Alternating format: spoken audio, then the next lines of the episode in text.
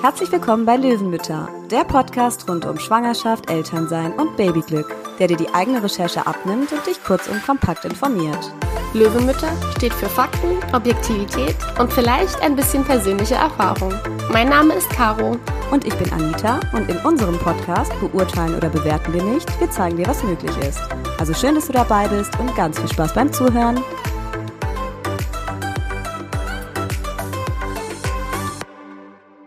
Hallo Caro. Hallo Anita. Ja, in der heutigen Folge geht es um Hypnobirthing. Ich weiß nicht, ob es tatsächlich so ist, aber es kommt mir zumindest so vor, dass sich immer mehr Frauen für dieses Thema interessieren. Daher haben wir uns gedacht, wir laden uns hierzu eine Expertin ein, die uns kurz und kompakt einfach mal allgemein erklären kann, was Hypnobirthing eigentlich ist und worum es dabei geht. Liebe Marie, wir freuen uns, dass du dabei bist. Hallo, vielen Dank, dass ich da sein darf. Ich freue mich auch sehr.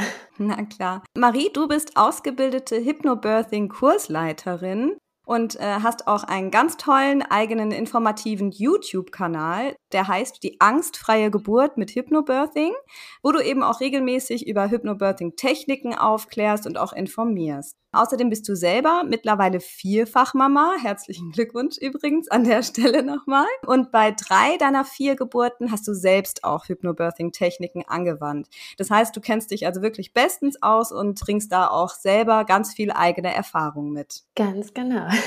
Ja, super. Dann würde ich sagen, steigen wir doch direkt mal ein und löchern dich. Gerne. Kannst du uns dann vielleicht erstmal zu Beginn ganz allgemein erklären, was Hypnobirthing eigentlich ist? Sehr gerne. Also ähm, Hypnobirthing stammt ja eigentlich aus den USA und wurde von Marie Mongan quasi ins Leben gerufen, Ende der 80er. Und bei Hypnobirthing geht es darum, dass man mithilfe von Hypnosetechniken, also mit Selbsthypnose, mit Atemtechniken und mit tiefen Entspannungstechniken, dass man angstfrei in die Geburt gehen kann, dass man diese Techniken äh, vorher lernt und unter der Geburt nutzen kann und dass man auch ähm, ja sich selbstbestimmt unter der Geburt fühlt. Da geht es darum, dass die äh, werdenden Eltern ganz, ganz viele Informationen auch rund um die Geburt mitbekommen, dass sie wirklich unter der Geburt dann auch ähm, ja Entscheidungen auch treffen können, gemeinsam mit der Hebamme, gemeinsam mit dem Arzt. Mhm. Was würdest du denn sagen, was ist denn so das Hauptziel von Hypnobirthing? Ist es tatsächlich so diese Selbstbestimmtheit oder diese äh, die, die Angstfreiheit oder was, was würdest du sagen, was ist so das wichtigste Ziel?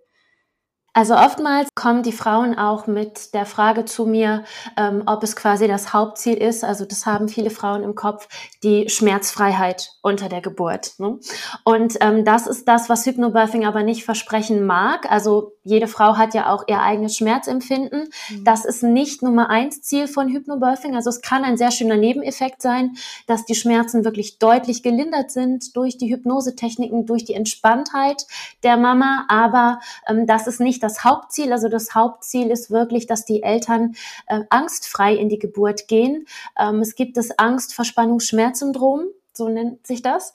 Und ähm, das ist das, was bei vielen Frauen einfach passiert, dass durch diese Angst vor der Geburt, diese Angst vor den Schmerzen, dass sie sich einfach verspannen unter der Geburt. Ja. Und da geht's dann wirklich im Hypnobirthing darum, dass man da in der Schwangerschaft schon diese Techniken halt erlernt um einfach die Angst abzulegen und somit auch diese ganzen Konsequenzen, die der Angst unter der Geburt folgen, dass man die einfach dann nicht hat, dass man dann halt eventuell auch wirklich schmerzfreier ist und ähm, ja, dass die Geburt einfach ganz anders ablaufen kann.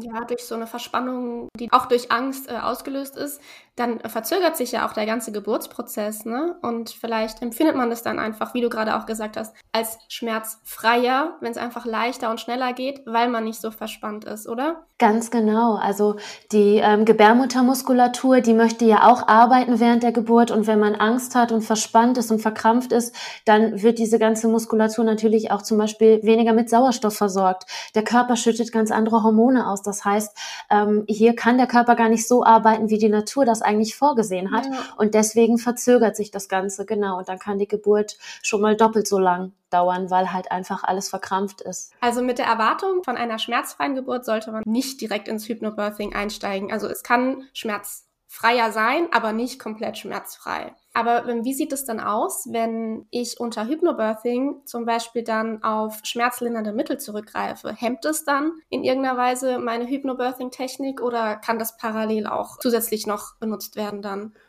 Das funktioniert parallel ganz super. Ne? Also jede Frau spricht natürlich ein bisschen anders auf Schmerzmittel an. Wenn man jetzt wirklich was hat, wo die Frau sich so ein bisschen benebelt fühlt, dann kann es natürlich passieren, dass sie sich nicht mehr so gut auf die Atemtechniken konzentrieren kann. Aber generell zum Beispiel eine PDA oder im Laufe der Geburt Lachgas zu benutzen, das ist in der Regel überhaupt gar kein Problem. Äh, das funktioniert super. Okay, das heißt, das eine schließt das andere nicht aus. Ich glaube, das ist auch super wichtig, dass du trotzdem da auch ein bisschen bisschen offen rangehst, offen für eventuell auch Schmerzmittel, falls es irgendwie gar nicht mehr geht. Ich glaube, wenn man sich da zu sehr versteift, wahrscheinlich auf diese Techniken und das auch nicht mehr zulassen mag, das ist dann auch kontraproduktiv wahrscheinlich, ne? Also da muss man ja, schon auch ja. offen für sein, trotzdem. Genau, genau. Also es ähm, heißt nicht, wenn man einen Hypnobirthing-Kurs gemacht hat, dass man quasi, wenn man eine Hypnobirthing-Geburt erleben möchte, dass man keine Schmerzmittel benutzen darf oder dass keine Interventionen stattfinden dürfen und um Gottes Willen darf es kein Kaiserschnitt werden. Dann war der Kurs umsonst und es ist alles total schief gegangen. Das nicht. Also ähm, es soll den Paaren einfach helfen, es soll ihnen einen Weg zeigen und das sage ich meinen Paaren auch immer in den Kursen. Macht euch nicht so ein Idealbild von einer Hypnobirthing-Geburt. Schaut einfach, was während der Geburt passiert. Seid flexibel. Geburt kann man überhaupt gar nicht planen. Und es geht hier wirklich darum, dass die Paare erstmal entspannt in die Geburt reingehen können und eine ganz andere Grundlage haben, als wenn sie jetzt sich nicht mit Hypnobirthing auf die Geburt vorbereitet haben und dann einfach wirklich Angst haben und gar nicht wissen, was auf sie zukommt. Ja, finde ich super wichtig, was du sagst. Wir haben jetzt über viele Vorteile von Hypnobirthing äh, gesprochen. Würdest du sagen, es gibt auch Nachteile? Ähm, so aus deiner Perspektive? Also es gibt nur sehr wenige Nachteile, zum Beispiel, dass ähm, es passieren kann, dass die Mama sich wirklich gar nicht auf die Hypnose einlassen kann. Die Wahrscheinlichkeit ist aber wirklich sehr, sehr gering. Der größte Nachteil ist meiner Meinung einfach leider, dass die Hypnobirthing-Kurse, wenn sie nicht von einer Hebamme geleitet werden, dass sie nicht bezahlt werden von der Krankenkasse.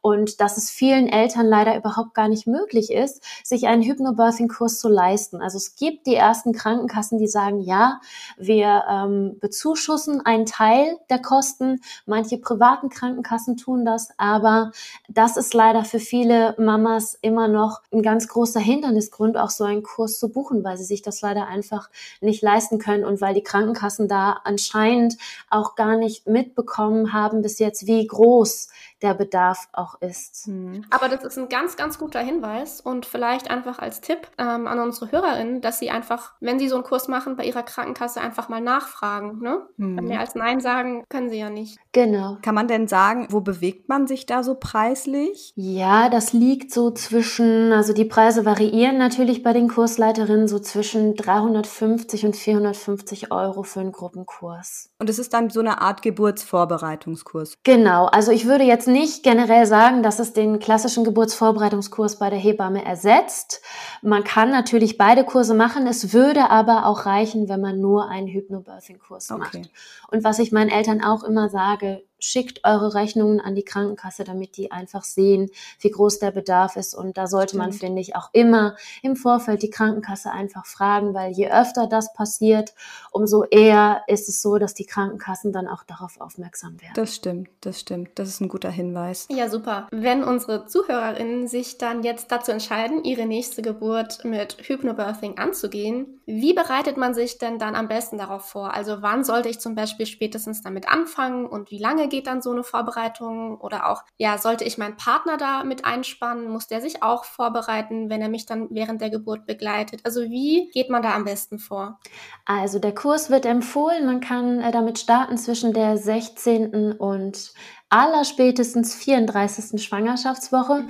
Wenn man jetzt als Mama aber schon weiß, ich möchte so einen Kurs gerne machen, dann macht es tatsächlich Sinn, den auch schon in der 20. Schwangerschaftswoche zu machen. Also es ist hier tatsächlich anders als bei den klassischen Geburtsvorbereitungskursen. Das habe ich auch oft, dass die Mamas dann lieber einen späteren Kurs buchen und ich denen dann nochmal sage, ja, bedenke aber, das ist nämlich der wichtige Faktor, ähm, du lernst diese ganzen Atemtechniken, du lernst die Hypnosetechniken, dann hast du einfach noch viel mehr Zeit, um das Ganze zu üben. Deswegen, also wenn man schon mhm. weiß, dass man einen Kurs machen möchte und es passt von den Terminen her, dann sollte man auf jeden Fall schauen, dass man den schon ein bisschen eher macht. Und wenn man als Mama jetzt schon vielleicht wirklich in der 32. Schwangerschaftswoche ist, dann sollte man auf jeden Fall die Kursleiterin auch anschreiben oder vielleicht auch mehrere, wenn man sich mal umgeschaut hat und dann einfach schauen. Ähm, viele bieten dann einfach noch eine individuelle Lösung an, dass man vielleicht einen Einzelkurs macht oder ja, da muss man dann mit der Kursleiterin immer drüber sprechen. Der Kurs ist auch als Paarkurs gedacht, also dass der Partner alle äh, vier Termine sind es in der Regel viermal drei Stunden, dass der Partner dann auch mit dabei ist. Es gibt auch mhm. zwei Partnerübungen, das heißt, da ist der Partner auch wirklich direkt involviert. Ähm, eine von den beiden Übungen sollten die Eltern dann auch bis zur Geburt noch das ein oder andere Mal üben, aber da sage ich auch immer, es soll natürlich auch weiterhin Spaß machen. Also mhm. da sollen die Paare immer individuell gucken, was sie brauchen. Und das finde ich ist schon auch ein recht großer Unterschied zum klassischen Kurs. Der Partner wird wirklich sehr, sehr stark auch mit einbezogen, ah, okay. weil im Hypnobirthing wird der Partner, der Geburtsbegleiter einfach auch so eine Art als Beschützer der Mutter gesehen, mhm. dass er da einfach ähm, zum Beispiel die Kommunikation mit dem Klinikpersonal übernimmt, dass die Mama da einfach entspannt bleiben kann während der Geburt, dass sie bei sich bleiben kann, dass der Partner schaut, dass es ihr gut geht, dass sie genug trinkt, dass sie äh, die Musik im Hintergrund anhat, die sie braucht, dass er ihr auch anbietet, mal vielleicht eine Tiefenentspannung für sie anzuleiten. Also der Partner ist da wirklich sehr, sehr stark involviert. Es gibt natürlich auch Partner, die das nicht möchten. Dann ist das auch völlig okay. Also man kann das als Mama quasi auch alleine machen. Die zwei Partnerübungen fallen dann natürlich weg. Aber ja, ich habe auch manchmal quasi Solo-Mamas im Kurs. Ich habe auch viele, viele Papas, die in der ersten Kursstunde sagen, ich habe überhaupt keine Ahnung, was Hypnobirthing ist, aber ich bin einfach offen dafür und ich sage immer, das reicht mir vollkommen, wenn die Väter da auch einfach offen sind und ähm, ja, einfach mal gucken, was da auf sie zukommt und sich dann einfach für sich auch mitnehmen, was sie brauchen auf jeden Fall auch die perfekte Voraussetzung dafür, dass man da offen für ist. Eine Frage habe ich noch. Wie ist es, wenn ich mich jetzt dazu entschieden habe, diese Techniken anzuwenden? Muss ich denn die Hebammen im Kreissaal zum Beispiel oder die Ärzte oder muss ich irgendwen vorwarnen in Anführungszeichen oder Bescheid geben oder kann ich da einfach loslegen mit meinen Techniken? Oder muss ich das irgendwie ankündigen? Also in der Regel muss man das nicht. Ähm, die Hebamme oder der Arzt stören in dem Sinne ja nicht. Man braucht sie quasi auch nicht als Unterstützung. Meistens ist es so, dass die Paare dann einfach anfangen mit ihren Atemtechniken oder mit ihren Entspannungstechniken oder ihre Musik anhaben. Und oftmals bekomme ich das auch als Feedback. Auch die Hebamme hat gesagt, wir waren so schön entspannt und es war so eine schöne Atmosphäre. Also da muss man in dem Sinne gar nicht groß vorwarnen nein. Okay. Alles klar. Erstmal vielen, vielen lieben Dank, liebe Marie, dass du dir die Zeit genommen hast. Du hast uns echt die wichtigsten Infos jetzt zum Thema Hypnobirthing mitgegeben und zusammengetragen und wir haben uns wirklich sehr gefreut, dass du mit dabei warst. Danke, ich auch sehr gefreut, dass ich dabei sein durfte. Sehr gerne. Ja, es war wirklich total interessant. Und ähm, falls die HörerInnen jetzt noch weitere Fragen zum Thema Hypnobirthing haben und vielleicht auch Interesse an einem Kurs bei dir, dann kann man sich einfach bei dir melden, oder? Ganz genau. Auf welchem Wege am besten? Ähm, auf meiner Internetseite www.sanftegeburt-hypnobirthing.de, da steht meine E-Mail-Adresse, äh, es gibt ein Kontaktformular, meine Handynummer ist auch hinterlegt. Man findet von dort aus auch auf meinem YouTube-Kanal, also auf der Webseite wenn man da landet, dann äh, hat man eigentlich alles, was man braucht. Super. Ja, den Link zu deiner Webseite, den können wir hier auf jeden Fall auch nochmal in unsere Show Notes packen und dann mhm. findet man dich da auf jeden Fall. Super. Dann nochmal ganz herzlichen Dank und ähm, ja, bis dann. Dann. Vielen lieben Dank. Bis dann. So, das war's auch schon wieder mit der Folge. Wir hoffen sehr, dass es dir gefallen hat und du was für dich mitnehmen konntest. Lass uns gerne eine Bewertung da. Und abonnieren natürlich nicht vergessen. Also bis zum nächsten Mal und vielen Dank fürs Zuhören.